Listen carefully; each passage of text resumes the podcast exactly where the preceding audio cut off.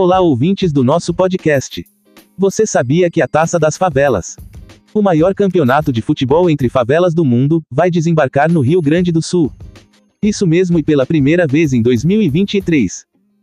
O lançamento oficial da competição foi realizado na tarde desta quinta-feira, no auditório da Federação Gaúcha de Futebol FGF, em Porto Alegre. A competição será dividida em duas categorias: masculina entre 14 e 17 anos, e feminina a partir dos 15 anos. As inscrições podem ser feitas através da internet no site inscrições taça das favelas rs.com.br.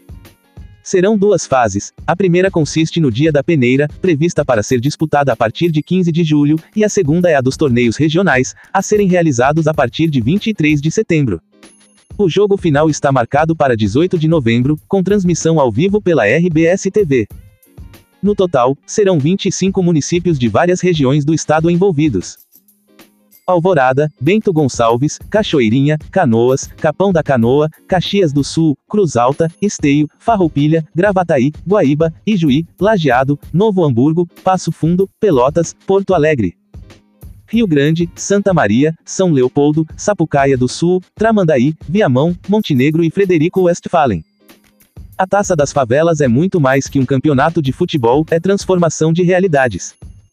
O legado do torneio é imenso, já revelou grandes talentos para o futebol brasileiro e impactou a vida de outros tantos jovens.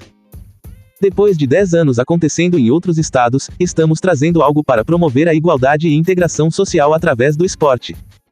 Afirma Rogério Santos, coordenador da CUFA Montenegro e um dos organizadores do evento.